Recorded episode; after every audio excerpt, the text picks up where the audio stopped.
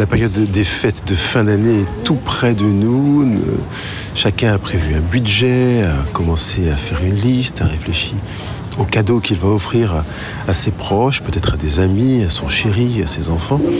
Et j'ai pensé que c'était une super occasion de euh, se poser ensemble sur ce que voulait dire mériter, sur l'importance de mériter, parce que j'entends beaucoup de réactions, parfois d'expressions de personnes qui se disent je mérite ça quand même, ou bien je ne méritais pas ça.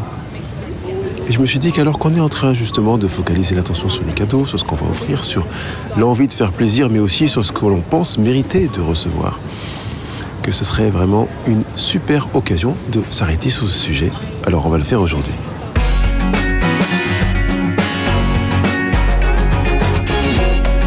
Je m'appelle Pascal Kionkion, praticien en relation d'aide, et je vous accompagne chaque semaine pour que vous viviez votre vie en mieux.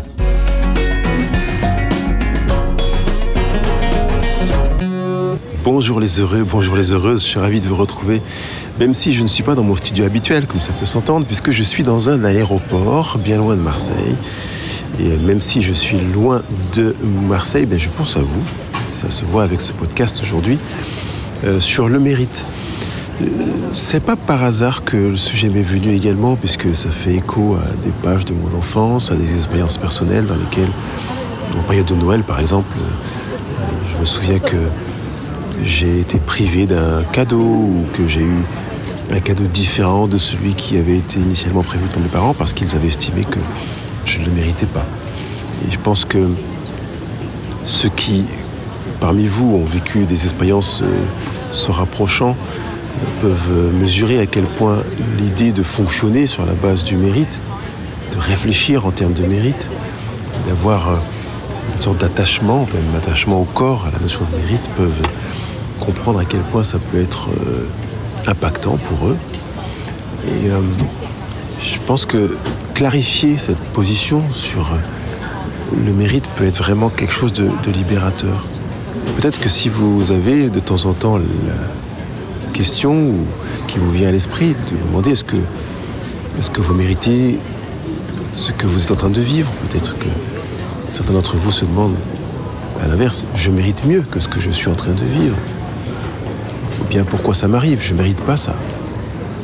Vous voyez que ce genre de formulation, même si elle n'emploie pas le verbe mériter, sont en relation avec l'impression d'injustice. Parfois, d'une aspiration à vivre autre chose que ce que l'on vit, avec euh, une, déception, une frustration. Qu'est-ce qui motive, d'après vous, cette euh, nécessité de s'interroger sur le mérite? Qu'est-ce qui fait qu'on peut se dire est-ce que je mérite ce que je vis? En ayant l'impression d'usurper le plaisir ou la place de quelqu'un d'autre. Qu'est-ce qui peut euh, nourrir l'envie de penser euh, je ne mérite pas ça. Comme euh, toute personne qui souffre de blessures d'injustice doit le penser régulièrement et parfois même nous inciter à jouer des coudes pour obtenir ce que l'on mérite. Au lieu de formuler une demande, au lieu de construire. Parfois, quand on se surprend à revendiquer quelque chose, au lieu de le demander, c'est peut-être euh, l'impression justement de ne pas avoir obtenu ce que l'on méritait qui peut nous pousser à cette revendication, à taper du poing sur la table, parfois à tenir, à s'attacher, à vouloir comme se battre pour obtenir ce que l'on mérite. Vous savez, et vous sentez, si vous êtes concerné par le sujet, que euh, c'est loin d'être une satisfaction profonde, une jouissance, un bonheur, un plaisir, que de prendre conscience que l'on ne vit pas ce que l'on pense que l'on aurait mérité de vivre. Alors je reviens à ma question, qu'est-ce qui motive ce genre de question? Pourquoi raisonner sur la base du mérite? Quelque part, je pourrais vous interroger sur la liste de ce que vous méritez et de ce que vous ne méritez pas. Est-ce qu'elle existe quelque part? Quelque part écrite, tangible, palpable. Et si elle existe, sur quoi s'est-elle fondée? Est-ce qu'il existe une manière objective de définir ce que quelqu'un mérite?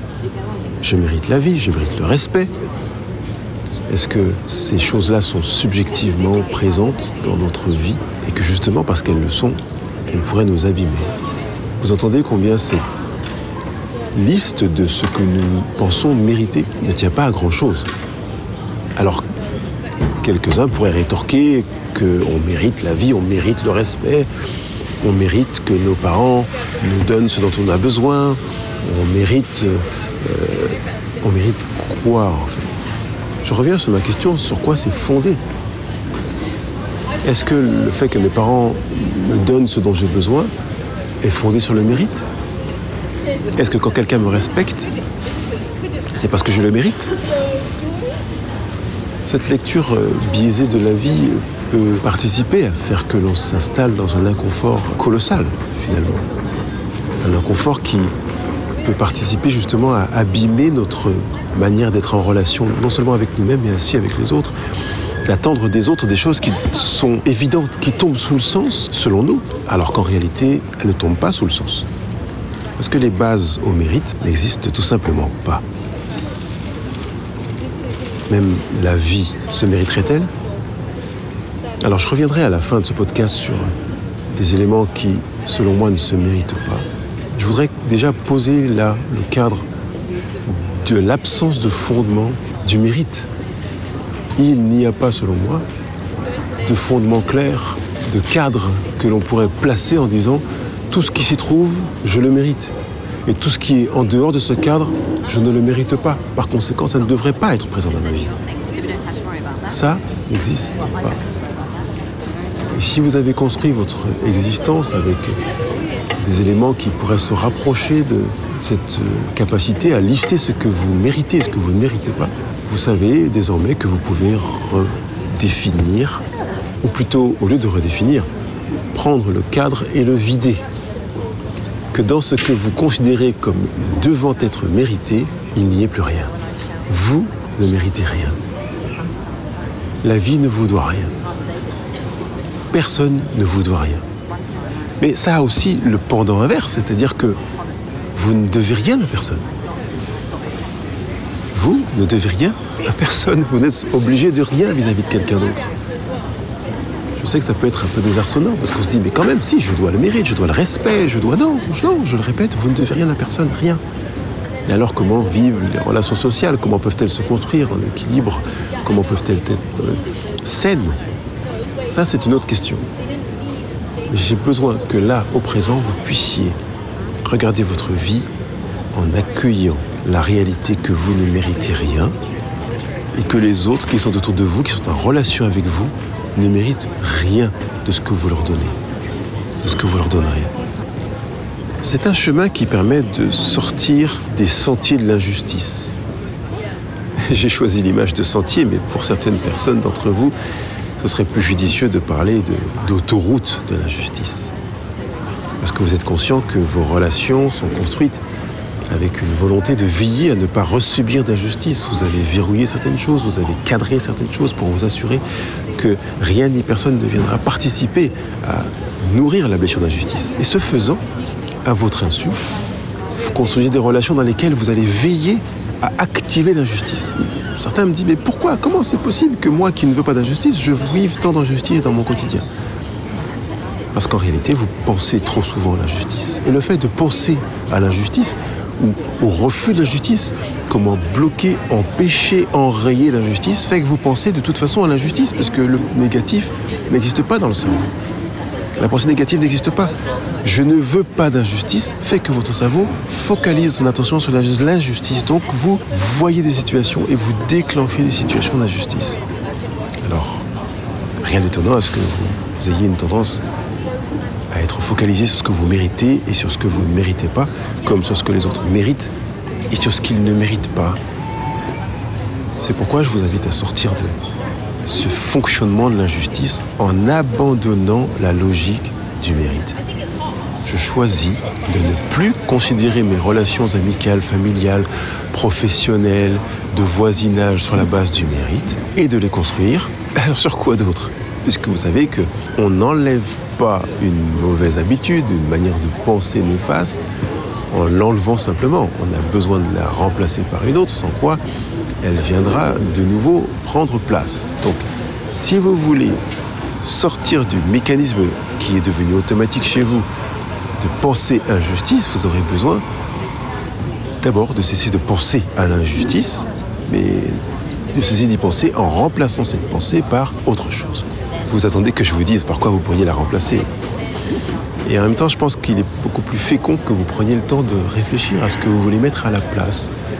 Du coup, l'idée n'est plus de savoir ce que vous ne voulez pas vivre, à savoir l'injustice, mais ce que vous voulez vivre. Alors peut-être que la logique voudrait que l'on remplace toutes ces pensées d'injustice par la justice. Je ne suis pas certain que ce soit le plus fécond, le plus pertinent, dans la mesure où l'injustice et la justice sont tellement collées dans le quotidien des personnes qui souffrent de blessures d'injustice qu'elles vont avoir tendance, en pensant à la justice, penser à l'injustice. Je préférais qu'on adopte d'autres approches, qu'on regarde autre chose que la justice. On regarde quelque chose peut-être de plus large, de plus globalisant et en même temps qui permet de poser des actes concrets. Une fois encore, je ne vous donnerai pas la liste de choses que vous pourriez utiliser pour remplacer l'injustice. Mais je vous donne des principes. Quelque chose qui soit en même temps plus large ou des choses, des manières de penser, de raisonner qui soient en même temps plus larges en même temps plus précises parce que placées sur des actes. C'est-à-dire que vous verrez la mise en œuvre de ce que vous voulez mettre à la place de l'injustice quand vous aurez posé des actes. Je vais juste m'expliquer un peu plus sur ce que je suis en train de partager avec vous, sur un domaine qui n'a rien à voir avec celui du mérite ou de l'injustice. Supposons que je veuille me séparer d'une tendance que j'ai constatée chez moi qui serait la jalousie. Je pourrais naturellement me dire que je vais utiliser l'opposé de la jalousie, qui serait la confiance, qui serait une sorte de lâcher-prise, qui pourrait euh, venir remplacer la jalousie. Seulement, à chaque fois je vais penser à la confiance, puisque c'est l'opposé, selon moi, de la jalousie, peut-être qu'il vous est venu d'autres termes opposés à la jalousie, hein, et puisque c'est l'opposé de la jalousie, vous allez peut-être euh, percevoir une tendance naturelle à aller repenser à la jalousie. Or, l'idée est de ne plus penser à la jalousie, mais de penser à quelque chose qui n'aura plus de levier pour arroser la mauvaise herbe qu'est la jalousie dont je veux me débarrasser. Donc à la place de la jalousie, qu'est-ce que je pourrais mettre en œuvre qui pourrait en plus se manifester par un acte concret? L'idée de penser à la place d'eux est intéressante, mais elle n'est pas suffisante parce qu'elle ne met pas en mouvement.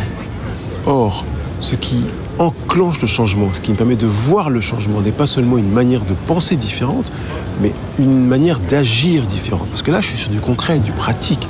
Il n'y a plus l'ombre d'un doute. Quand je vois mon acte posé, je sais avoir changé. Alors que quand je pense différemment, je ne sais pas si j'ai changé. Je sais que je pense différemment, que j'ai eu accès à ma nouvelle manière de penser, mais je ne sais pas forcément si elle a été fécondée, puisque c'est l'action qui manifeste la fécondation d'une nouvelle manière de penser, et par conséquent d'une nouvelle manière de ressentir. Donc euh, là, je fais allusion à la sphère émotionnelle. Donc par quoi pourrais-je remplacer ma tendance à penser à la jalousie, qui se manifeste par des actes évidemment, l'envie de consulter par exemple le téléphone de ma femme, d'aller vérifier que les emails qu'elle reçoit euh, sont exempts de tout ce qui pourrait me menacer, de veiller à ce que quand elle discute avec quelqu'un, euh, elle n'ait pas euh, des postures physiques, des comportements ou des mots qui pourraient me laisser penser qu'elle est intéressée par quelqu'un d'autre. donc voilà, des actes concrets qui sont posés et je suis conscient que ces actes concrets sont posés. J'ai donc conscience qu'il sera nécessaire non pas seulement de vouloir penser autrement, mais de poser des actes concrets, une manière de féconder mon choix, de me libérer de la jalousie. Et comme je vous ai mentionné quelques actes concrets tout à l'heure dans l'illustration de ce qui manifeste ma jalousie, vérifier le numéro de téléphone portable, vérifier les courriers, euh, lire son comportement, etc., eh bien, je vais pouvoir également faire une liste d'actes dans lesquels je pourrais être conscient d'avoir pris une direction différente. Non pas d'avoir pris une direction qui prenne une distance avec la jalousie, parce qu'encore une fois, je serais encore en train de penser à la jalousie et donc en train de l'arroser de manière indirecte, mais de poser un acte concret qui prenne la direction de ce que je veux semer, de la nouvelle plante que j'ai voulu instaurer dans ma vie. En allant plus loin dans la démarche consistant à savoir quelle est la cause de la jalousie, j'apprends, je découvre que c'est un manque de confiance en moi. Et vous comprenez que tout à coup, je ne travaille plus pour ne pas être jaloux, mais pour nourrir ma confiance en moi. Qu'est-ce qui me permettra de constater que j'ai nourri ma confiance en moi, que j'ai davantage confiance en moi? Et je vais noter un certain nombre d'actes qui montrent que j'ai davantage confiance en moi. J'ai davantage confiance en moi quand, etc. Vous pouvez prendre le temps de noter ça si c'est le cas, par exemple. Là, on est sur le mérite, donc je ne vais pas vous demander de travailler sur la jalousie. Vous entendez que puisque j'ai conscience que je souffre de jalousie parce que j'ai un manque de confiance en moi, je vais travailler sur une racine. Ça veut dire que quand je vais remplacer la plante de la jalousie, je vais enlever des racines de cette plante et je sais que la nouvelle plante du développement de la confiance en moi que je mettrai à la place va promouvoir les racines de mon mal. Quand je vais travailler sur le mérite, que je me rends compte que j'ai une manière de penser, de fonctionner, de ressentir autour de la notion de mérite, je vais travailler pour aller voir ce qui fait que j'ai le sentiment d'avoir besoin de mériter quelque chose. Ce qui fait que j'ai la conviction qu'il me faille trouver des personnes qui méritent quelque chose pour leur offrir un cadeau, que ces personnes méritent quelque chose pour que je sois leur ami, sans quoi je ne le serais pas, que ces personnes méritent pour que je puisse accéder à leurs demandes, sans quoi je ne pourrais pas leur répondre favorablement. Quand j'ai véritablement compris le fond de la raison pour laquelle je fonctionne sur le mérite, je pourrais mettre à la place une plante qui prendra racine et pour lesquelles je serai particulièrement attentif à leur développement. Je regarderai les racines, la cause, non pas la surface, qui est le mérite. Parce que si j'ai, vous avez un attachement fort au mérite, c'est parce qu'il y a des éléments racinaires dans votre histoire. Et nous avons parfois tendance à, j'ai envie de dire, nous précipiter sur le médicament qui va enlever les symptômes. C'est pas ce qu'on fait ici sur Euro Présent.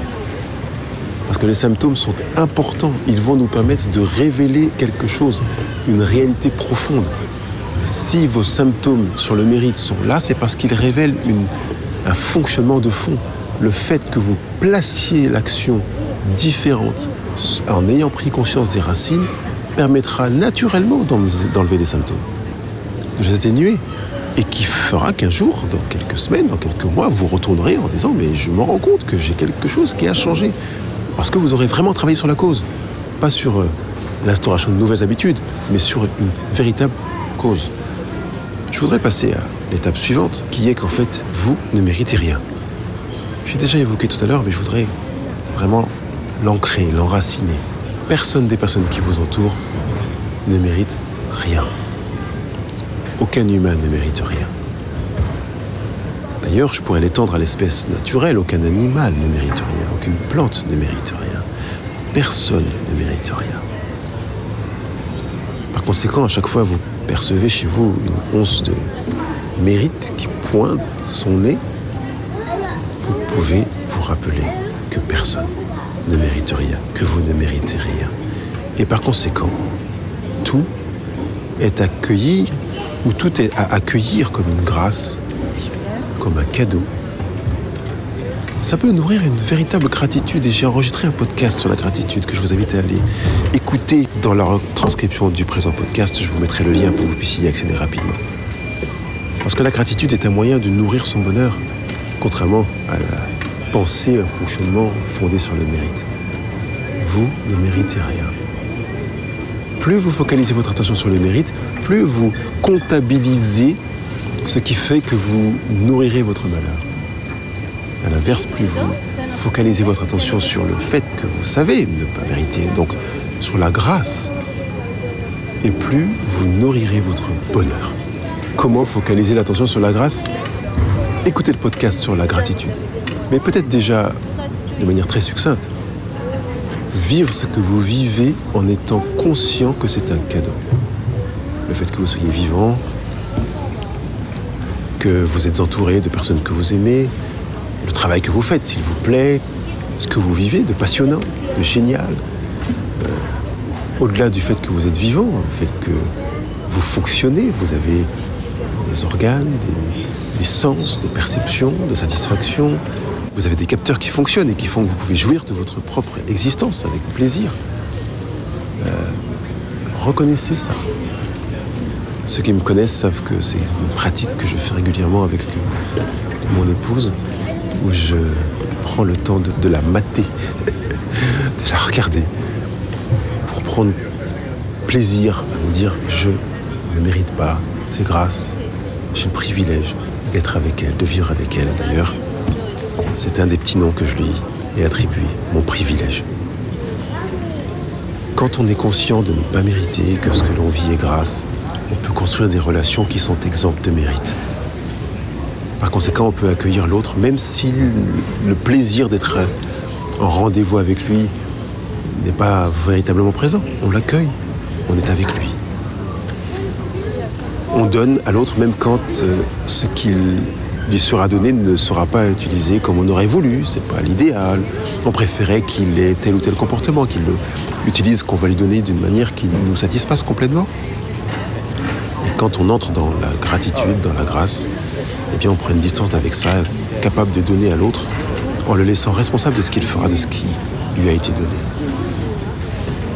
Vivre dans la gratitude, en prenant la distance avec le mérite, c'est être aussi avec celui qui ne partage pas nos valeurs, nos goûts, celui avec lequel on ne prend pas vraiment son pied, mais dont on constate qu'il prend son pied avec nous.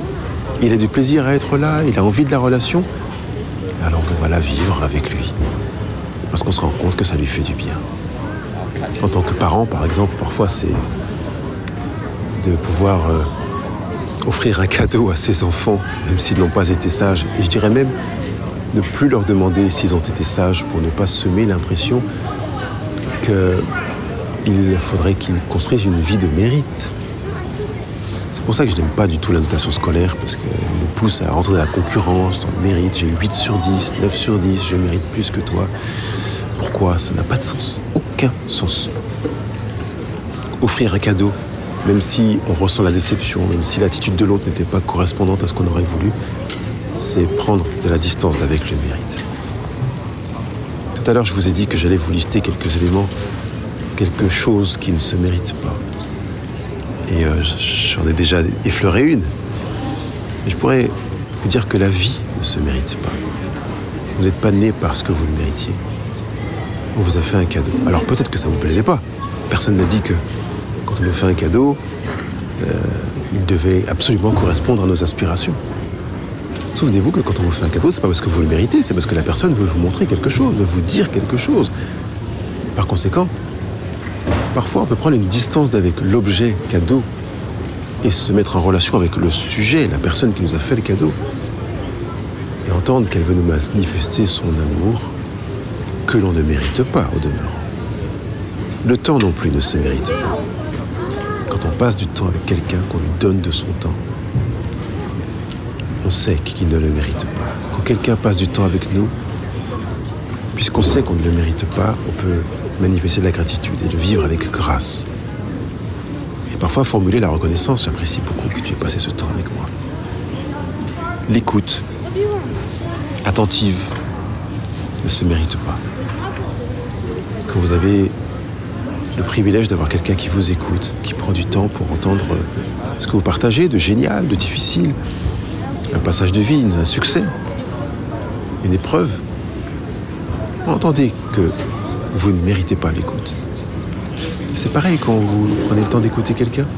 Parce que parfois, certaines personnes ont passé du temps à écouter quelqu'un et quand on a le fourchement du mérite, on va se dire, avec tout le temps que j'ai passé à l'écouter, moi, quand je viens lui présenter un problème, il ne m'écoute pas.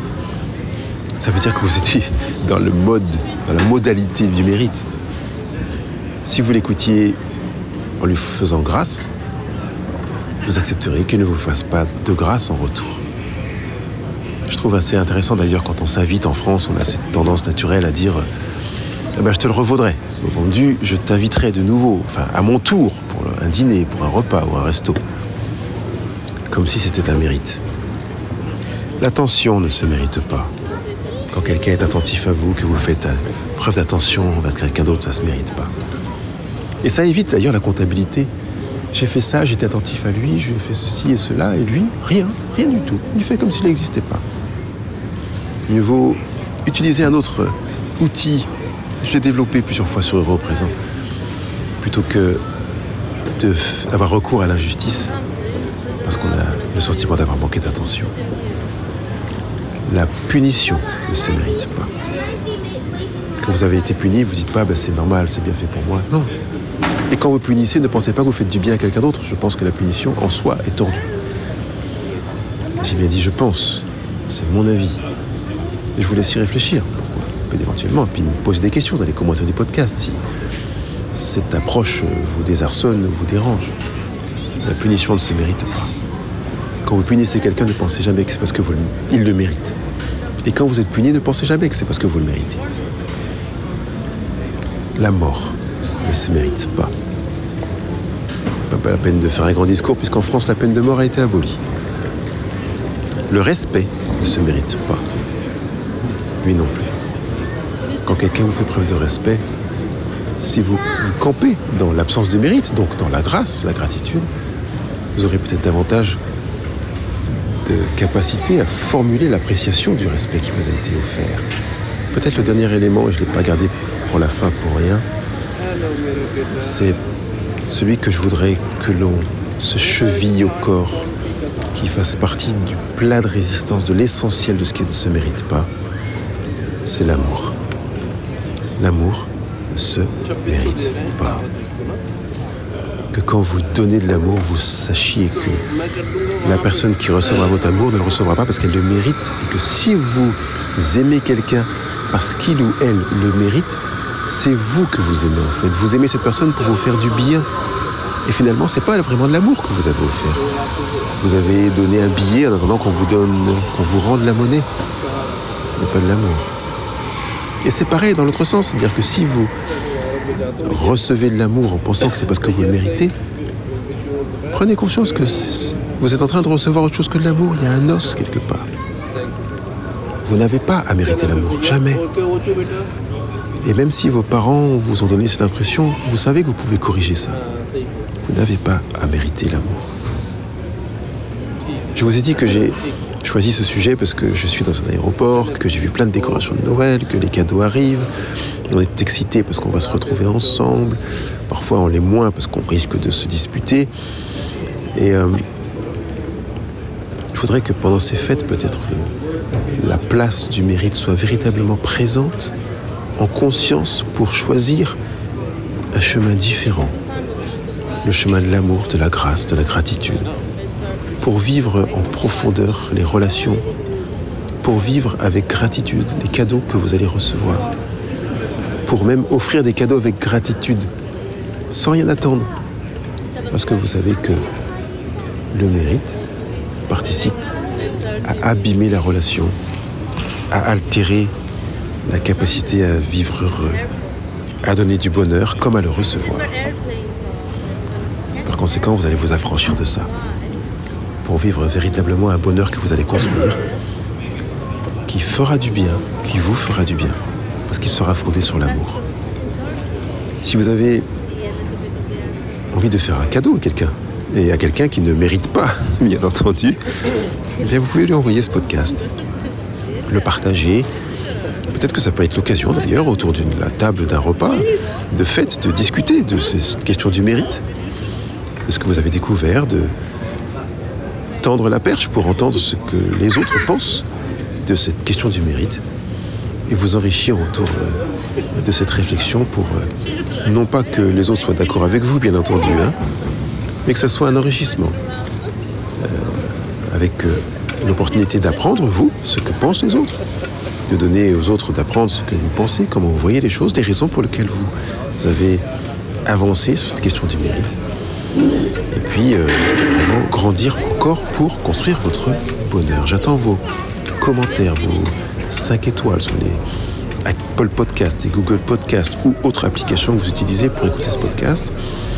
Et puis je vous souhaite de belles fêtes, de bonnes fêtes dans lesquelles vous allez vraiment partager du lien, de l'amour, recevoir et donner avec grâce, avec joie. Il ne me reste plus qu'à vous souhaiter une bonne semaine. Bye bye.